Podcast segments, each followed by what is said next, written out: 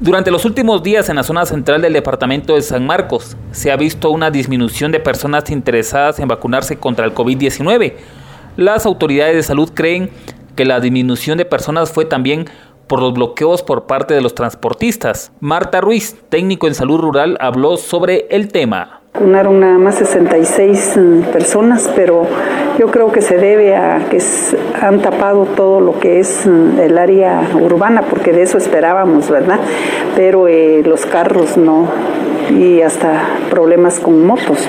Entonces me imagino que por eso también la gente no ha estado acudiendo a, su vacuna. Ah, sí, habíamos estado vacunando de 300, 200 y decíamos pocos, eh, 100 así se vio de que muy poca gente, a pesar de que el área urbana pues está pendiente de vacunas de primeras, eh, segundas y terceras dosis, pero fue muy poca la gente que vi.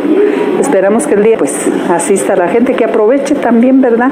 Para poder llegar a su vacuna, porque las colas no, ni cola hay pues, ¿verdad?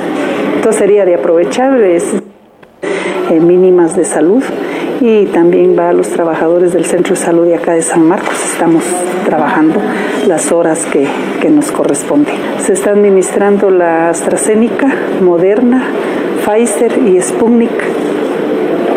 Esos son los que se están poniendo en primeras, segundas y terceras dosis. Emisoras Unidas, primera en noticias, primera en deportes.